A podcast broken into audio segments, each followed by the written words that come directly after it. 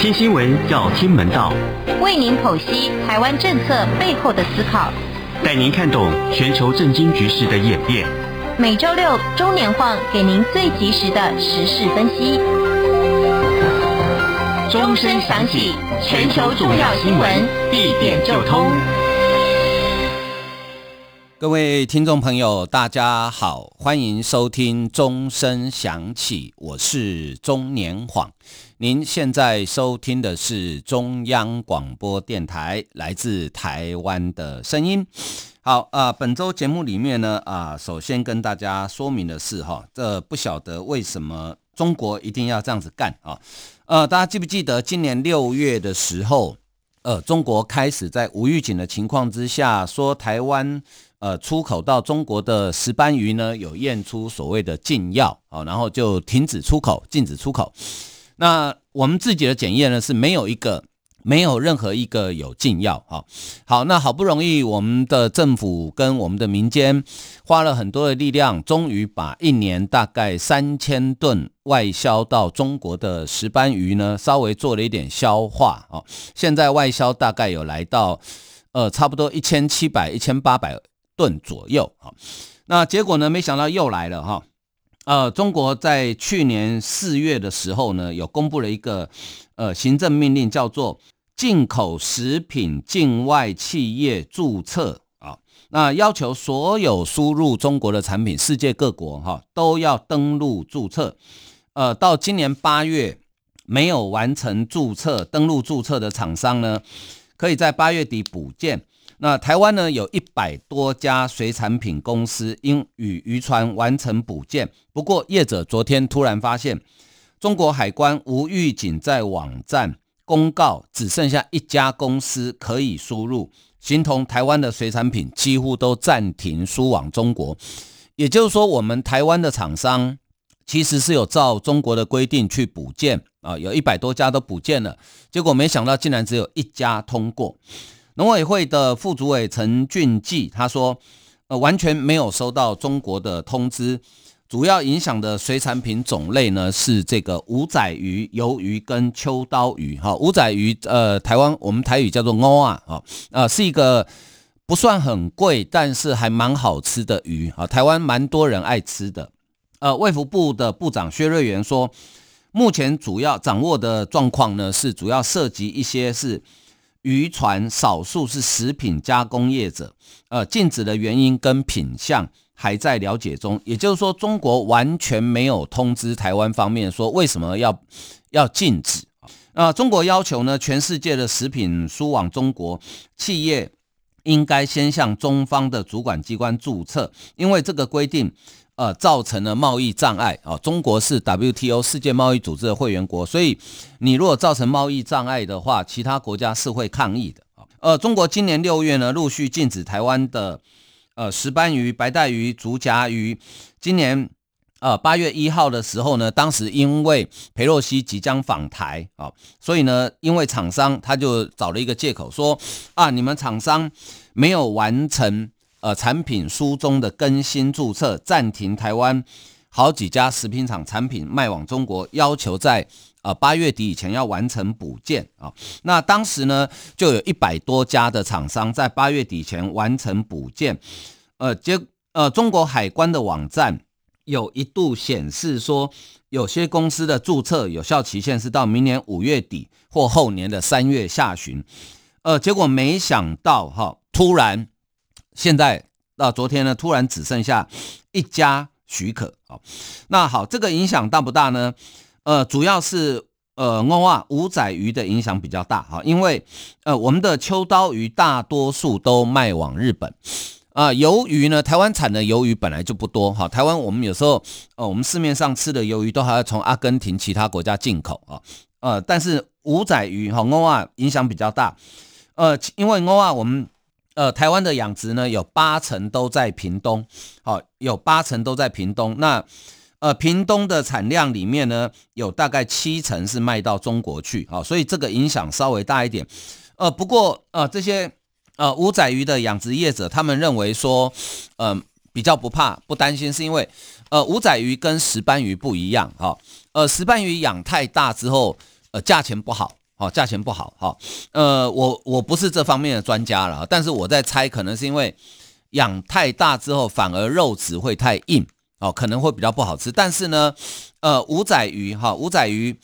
呃，其实业者是比较不怕，因为五仔鱼养大之后，好，养大之后呢，仍然可以吃，而且，呃，味道跟比较小的鱼呢，又呃不太一样啊，所以。呃，现在农委会呢正在了解状况，那陆委会呢也呃积极的向中国来提出抗议啊。我想其实不止台湾，很多国家都受到呃这样子的影响啊，很多国家受到这样的影响。好，好，呃，这个是关于农产品这一个呃发生在星期五啊，星期五最新的消息啊。好，继续来看的是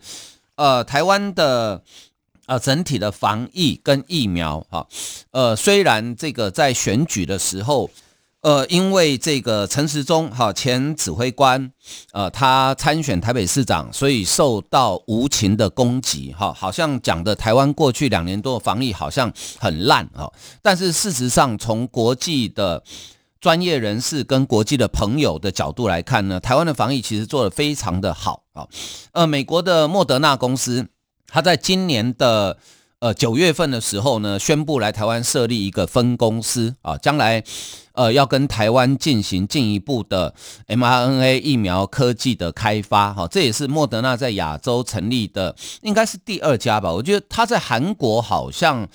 呃也有分公司的样子哈。那这两天呢，呃莫德纳公司呢进一步啊要来台湾，呃他们的全球的副总裁来到台湾宣布。跟台湾的八个医学中心哈，八家医学中心合作做 mRNA 流感疫苗的人体临床试验啊。好，大家可能觉得流感疫苗没什么了不起啊，我们现在每年都在打流感疫苗很多嘛，哈。但是呢，现在所有的流感疫苗都是啊是单位蛋白疫苗好为主啊，呃，没有 mRNA 的流感疫苗。那 mRNA 的流感疫苗有什么好处呢？第一个就是它可以调整的速度会很快。我们知道哈，呃，每年全世界流行的呃流感的病毒株并不完全一样，有时候是日本的三本株，有时候是维多利亚株哈，所以通常哈就是。呃，全球各国都一样，就是世界卫生组织 WHO 的专家，一群流行病学的专家，他在大概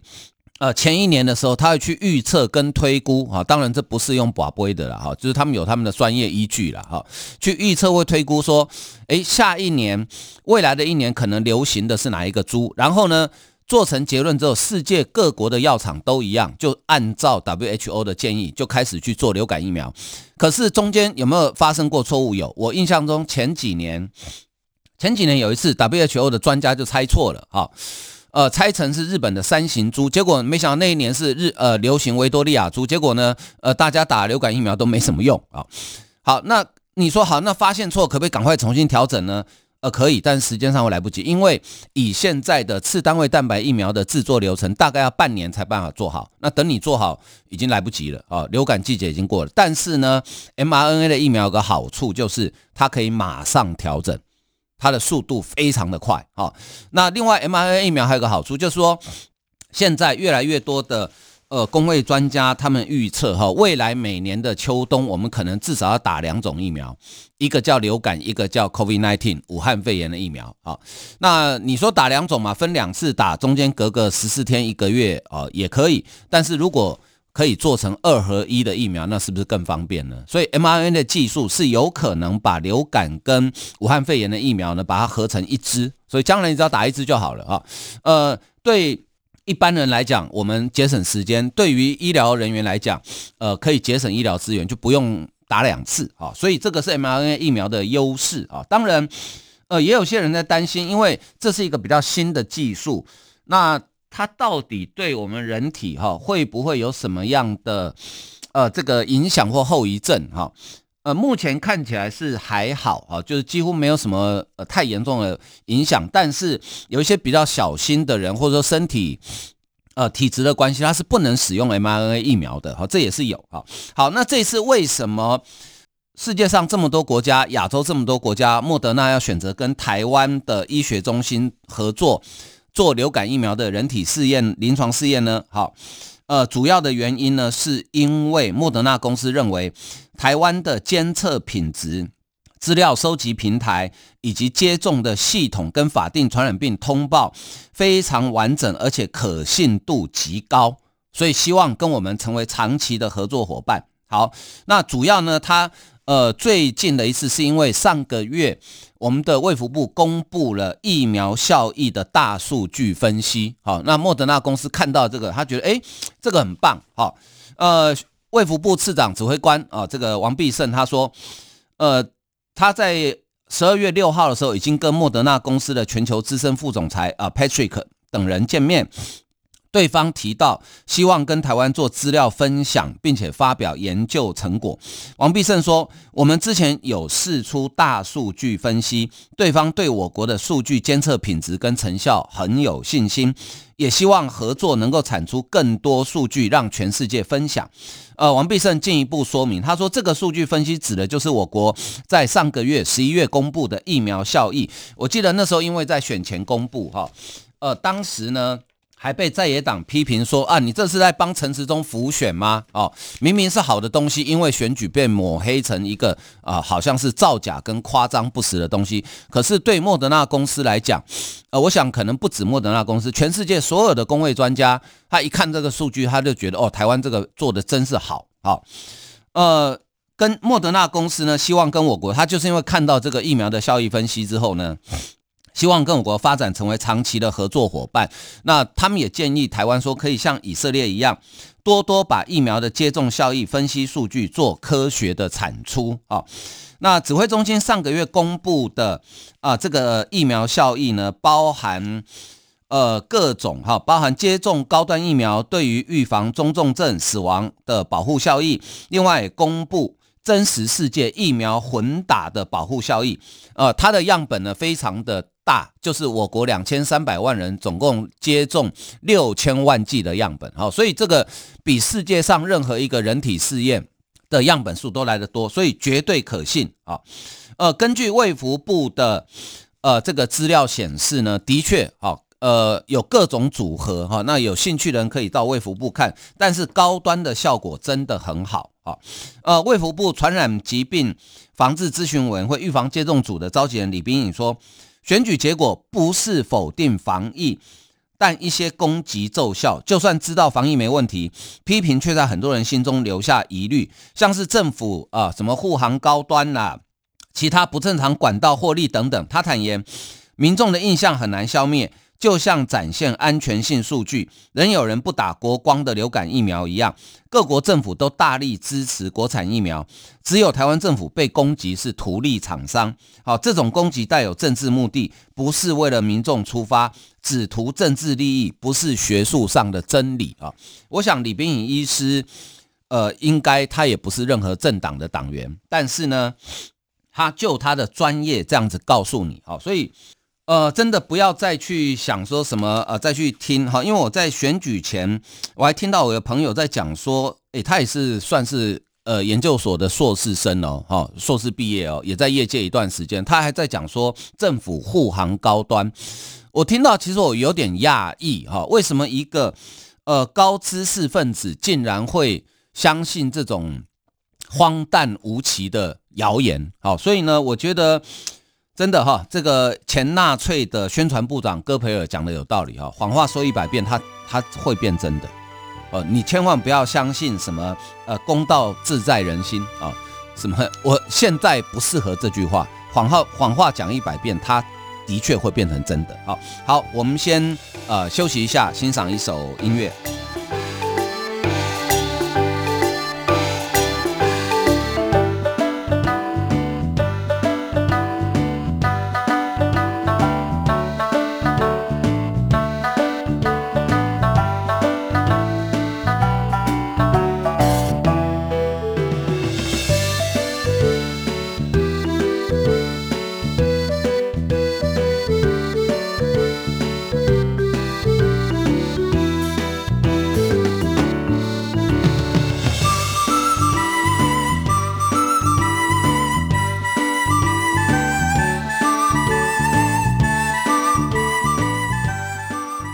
继续收听钟声响起，我是中年晃。您现在收听的是中央广播电台来自台湾的声音。好好，啊，接下来跟大家探讨的呢是，呃，这个这个礼拜哈，在全世界的呃高科技产业或是半导体的产业呢，算是呃非常重要的一件事情哈。也就是说，台积电在美国亚利桑那州凤凰城的晶圆厂，在美国时间十二月六号，也就台湾时间大概七号，举行了呃这个机台的上机典礼啊。那呃这个。上机典礼对于一个晶圆厂来讲是一个非常重要的里程碑啊。那接下来这个厂呢，它的投资分为两期啊，总共原本是一百二十亿美元的投资金额，但是呃，台积电在十二月六号宣布说，呃，投资金额会到四百亿美元，大概就是一兆两千亿台币左。呃，一呃四百亿美元，哈，一兆两千亿台币左右，啊，这个是美国有史以来最大的 FDI，就是外资直接投资，啊，那当天的上机典礼呢，包含美国总统拜登，呃，商务部长雷蒙多，呃，台积电的创办人张忠谋夫妇，以及呃这个台积电的董事长刘德英、执行长呃魏哲嘉，哈，通通都都到现场去，当然。呃，台积电的主要的客户啊，呃，包括你那天看到那天在上机典礼那个场面哈，大概全世界在半导体业界说得上话的公司大概都去了。呃，换换句话说，呃，如果你那天没有去参加台积电的上机典礼的话哈，那代表说你在半导体业界是呃没什么竞争力的啊，就是人家可以不用甩你的那一种哈，大概这样你就懂了哈。那天却有谁呢？包括。呃，因为 Intel 的执行长基辛格现在正好在台湾，所以那天他是派代表去，好，然后高通，好，呃，全世界做这个 IC 设计的第一家、第一大，好，高通，然后呢，呃，AMD 超维的执行长苏，呃，这个苏志峰，然后这个呃，NVIDIA 辉达的执行长黄仁勋，好。还有苹果的执行长库克啊，以及其他一些设备厂商，比如说像呃科林印材啦等等啦，哈，大概你在全世界半导体上讲话有算数的，大概都去了，包含荷兰商 SMO 也都去了啊。那台积电的啊董事长夫人张淑芬呢，很很贴心哈，她在跟拜登总统见面的时候，特别拿了一张照片，那张照片是什么呢？就是。他很多年以前住在美国的时候呢，是拜登第一次参选啊参议员，然后张淑芬呢，呃担任他的助选员，好等等于是选举自工啊。拜登看到这张照片之后，很很感动，他说：“我真的欠这家公司太多了。”哈，好，那这个呃台积电在亚利桑那州这个呃制程呢？呃，它是分两阶段工程的，第一期工程呃上机典礼，然后二零二四年可以量产，呃，它是要生产四纳米的晶圆，然后第二期工程呢，预计二零二六年量产，它是要生产三纳米的晶圆好。那第一期工程完工之后，一个月的产量大概是两万片。呃，等到第二期工程也完工之后呢，一个月的产量加起来大概是五万片，也就是一年大概六十万片。好，好，那这个投资四百亿美元，那美国政府给予台积电很多的补助，但是台积电这个呃美国晶圆厂生产的晶圆成本啊，照台积电内部的估计了哈，大概是比台湾要贵百分之五十左右。所以，呃，你大概就知道哈，同样的东西，比如说一样是七纳米呃的制成，呃，它的价钱会比台湾贵百分之五十。那你觉得有哪些笨蛋会去买呢？啊，当然不是笨蛋，它主要就是卖给美国，几乎不是主要，应该讲说全部卖给美国厂商。为什么要卖给美国厂商？因为美国整体的政策啊，它要制造业重回美国，然后要半导体要封杀中国啊，所以呢，即使苹果。因为台积电在美国主要客户大概就是苹果跟 Intel 啊，还有这个呃辉达、AMD 啦、高通等等哈。他们虽然采购成本会增加，但是呢，因为他们都是品牌，好都是品牌业者，所以它可以转嫁，它就可以我我我跟台积电买的晶片成本多百分之五十，那我就把这个价格。呃，转嫁给下一手就好了嘛，所以对他来讲差别不大哦。苹果手机贵百分之呃，这个因为晶晶片贵百分之五十，那整体一只手机的价格可能会调整，比如说假设一趴两趴好了哈，你还是会买单啊，喜欢的人还是会买单啊，对不对？好，所以对美国的这些品牌业者来讲，他没差，因为他有品牌，所以他没差。所以台积电这个呃，将来二零二六年以后，主要的呃这个晶片呢，几乎大概全部就卖给美国厂商。而且你知道这些晶片哈，它其实有点复杂哈，为什么呢？因为它在亚利桑那厂做好之后呢，因为我们知道啊，半导体你晶圆代工完之后要做封装测试啊，那现在因为制程越来越精密，所以封装测试的难度也越来越高。那呃，不管是四纳米或将来的三纳米，美国没有厂商有能力做封测，所以这些晶圆做好之后，要坐飞机回到台湾，好到可能到台积电自己的封测厂，或是日月光的封测厂，做完封测之后再坐飞机回美国，然后再交货啊。那为什么这么麻烦？你可能想说啊，搞这么麻烦干什么嘞？那就是因为美国他觉得说，呃，晶片啊，它必须有一部分，它必须要靠呃自己。呃，就是在美国生产，也不是靠自己，就是要在美国生产了。哈，好，那这当然里面有它商业上的目的，有战国家战略上的目的，还有一个就是说，因为现在全世界的晶圆代工呢，呃，几乎所有高阶制成七纳米以下制成的，大概百分之九十是靠台湾的。好，三星有七纳米，但是三星的七纳米产量不多。好，大概百分之九十靠台湾了。那你如果不管制成的话，大概全球百分之五十六的晶圆是在台湾生产的。那封装测试也差不多，呃，超过一半以上在台湾做。那美国也会担心，就是说，呃，这种台湾因为呃有一个坏邻居嘛，哈，他很担心说，哎，那万一中国打台湾，即使最后被击退，但是呢，呃，台湾的半导体产业一定会在某一段时间会受到影响嘛，所以。台积电在亚利桑那州厂，呃，凤凰城这个厂，其实它还有一个不能说的事情，但是大家都懂。你说，万一台湾遭受攻击的时候，美国至少还有一个亚利桑那厂，而且它是属于先进制成的，它可以生产军事用的晶片，至少让美国的武器不会中断。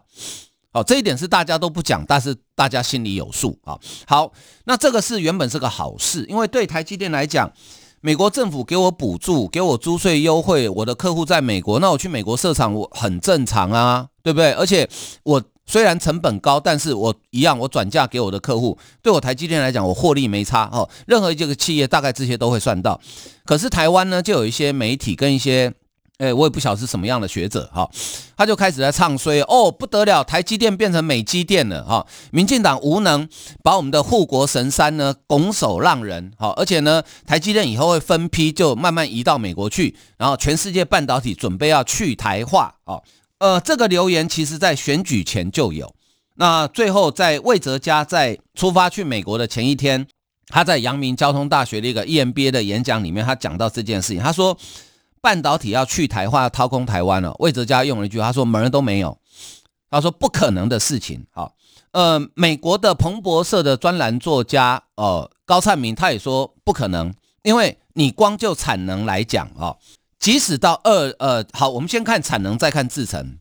他现在明年，呃，二零二四年量产是一个月两万片。好，即使到二零二六年两期的工程都完工之后，它它量产也才五万片。大概只占台积电量产量的百分之二点八，哦，这么小的比例，大家根本不用担心。第二，呃，你怕不怕技术会跑走？其实不会。第一个，台积电这家公司对于它的智慧财产权，好，就是所谓的 IP，其实保护到几近是龟毛的程度。好，要不然你看它在中国南京厂设厂这么多年，中国这么会偷也偷不走啊。对，那更何况美国是一个注重智慧财产权的国家，好。那技术呢？呃，它二零二四年才要量产四纳米，台湾明年的台积电就要量产三纳米了。好，那好，台积它那边二零二六年量产三纳米，而到二零二六年，依照台积电的进度，至少两纳米已经开始在量产了。好，所以呃，这个技术也不用担心。就台积电在国外投资，它永远有一个原则叫做 N 减一。好，N 就是它现在。最新的制程，那它国外的投资一定是减一，就是会上一代甚至是上两代的东西。好，所以这个大家不用担心。好，那呃，台湾的业者怎么说呢？哈，台湾业者说根本不可能。他说台积电哈，他说台积电哈，这个半导体业者认为台湾人才素质高又勤劳，台积电磁吸效应上下游产业链非常完整，都是几十年来累积的，其他国家根本无法复制啊。他说呢，夜深人静时刻，你如果开车经过台积电在新竹的总公司的研发办公室，你会发现里面常常是灯火通明，因为他们是二十四小时的。呃，业者就他们的供应商的业者说，半导体制成研发需要调配方、调参数，因为这些都会影响晶圆的品质跟呃，包括材料啦、温度、设备、机台都可能。呃，影响这个成败甚至良率啊。某个环节遇到问题，研发团队必须要解决，才能进行下一步。呃，有检测业者讲说，他们曾经在下午五六点即将下班的时候，接到台积电的紧急通知，说要求你在半夜十一点跟十二点啊收件。收什么件呢？因为我们的研发出现问题了，你帮我解决。则第二天早上七八点的时候给我们，因为早上要开会讨论。那你说这个业者怎么办？只好熬夜加班呢，要不然怎么办啊？所以为了呃这些供应商哈，为了提供台积电二十四小时的服务呢，他们都会分两班，好轮班，好轮班。呃，他说呢，除了台湾，其他国家应该很难找到愿意二十四小时轮班的人。而且台积电的关键制成的零件供应商说。台台积电对于个供应商的品质要求很高啊，但是呢，你一旦打进台积电的供应链呢，大概都可以确保你几十年的生意没有问题啊，所以他们都觉得说，呃，你很难复制，很难复制啊，很难复制啊，所以我想这个问题大家不用担心哈。那但是这个议题呢，不断的在发酵哈，所以这个呃，有一位半导体业的专家叫啊，这个徐美华哈，徐美华。呃，他这个是他的笔名哈，那他个人对半导体业非常的了解哈，他就前呃前天在脸书透露分享了一篇台积电总裁魏哲家业内的好朋友啊投稿的文章，内容主要就是反击最近在网络上的呃谣言，比如说美国抢劫台积电啊，他说呢结论，他说看起来不是美国抢劫台积电，是台积电抢劫美国啊，是我们抢了美国啊。他说：“台积电目前在台湾的一切都没有改变，每天正常运作。美国付了几十亿美元，是为了吸引台积电去盖厂，提出来补贴台积电在亚利桑那州的投资资产，全部百分之百属于台积电的，哦，不会变成美国的。呃，文章还说，不管在新竹、台中、台南还是高雄，台积电对他技术的 know how 的保护，都是歇斯底里的态度。”将来的亚利桑那跟日本都一样，不是在美国设厂，技术就会脱光光开放给美国。在美国的法法规环境，搞不好 IP 就是智慧财产权哈，保护比台湾更好。美国政府先送几十亿白花花的美金补贴，厂盖好之后，将来还要给出赚大钱的机会。没听过有人是这么抢劫的。好，文章也提到，美国是台积电规模最大、技术最先进客户的集中地。客户加政府一起站出来，拜托台积电来盖厂，这样怎么可能不赚钱？而且赚了钱之后，技术还是台积电的，老美客户只会让台积电绑得更紧，对台积电依赖更深。另外呢，台积电在盖厂之前，内部都要经过紧密的可行性分析，一定会赚钱，他们才会去嘛。所以文章最后讲到说，这个美国盖厂计划谈了很久。整个过程，美国显然是拜托的一方，台积电是被拜托的一方。在上机典礼，不仅联手所有最厉害的美国客户第一号人物一起站出来，客户还公开背书，厂盖好之后，产品保证会买，而且还买得很骄傲。光就这个前所未有的场面，就能看出来，美国政府呃，这个跟客户是联手买单，在美国盖厂跟营运的高成本啊。如果这是抢劫，怎么看都比较像是台积电在抢劫美国人，好，所以我想，呃，大家特别是在海外的朋友，可能不是对台湾的时事掌握的这么清楚，哈，所以让大家了解，不要担心，哈，我们的护国神山呢不会被抢走的，哈，好，今天时间的关系，呃，节目为您进行到这里，非常感谢大家的收听，谢谢，拜拜。